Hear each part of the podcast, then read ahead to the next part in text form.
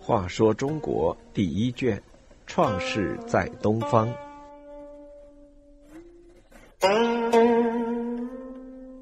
一百二十，申屠敌暴食自沉。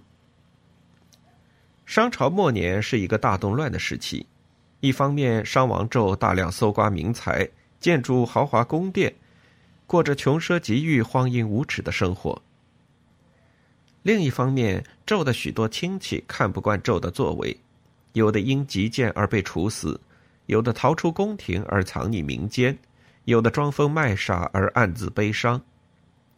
还有不少官吏和百姓，他们也分别采取行动，表示对纣的不满和反抗。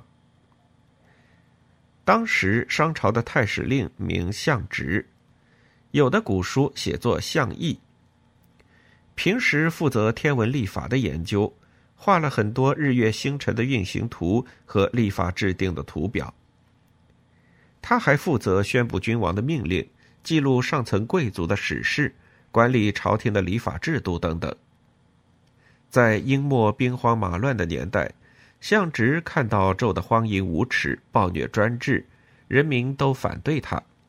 而西方的周国在西伯昌，就是后来的周文王的统治下，欣欣向荣，日益壮大，不断攻克商王畿西面的蜀国，将来必定是周国的天下。为了弃暗投明。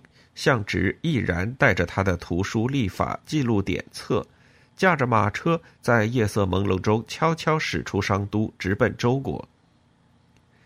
周文王得知因太史令相直来奔，十分高兴，亲自出来迎接，并向诸侯宣告说：“商王大乱，沉湎于酒色，疏远箕子等忠臣，而爱敬妇人，妲己左右政治，赏罚无方。”没有法律制度，滥杀无辜之人，民大不服。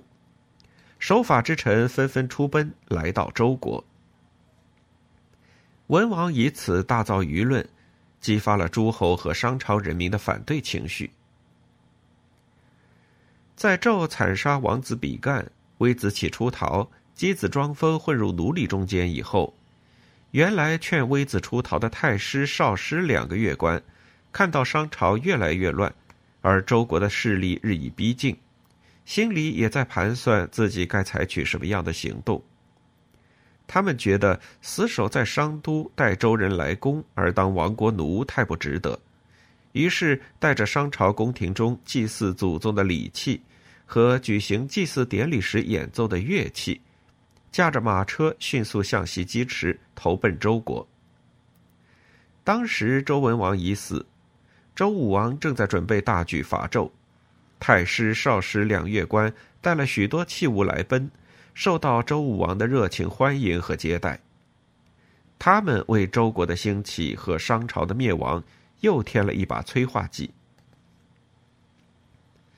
殷朝末年还有一个士人叫申屠狄，他看到纣不顾亡国之祸，便想用死来作为劝谏的手段，使他醒悟。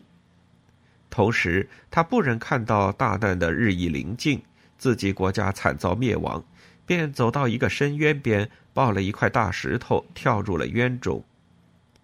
因为这个渊很深，在旁的人无法救他，于是申屠敌抱石自沉于渊的新闻便传播开来。申屠敌如此自杀，说明了人们对商纣政权已经彻底绝望。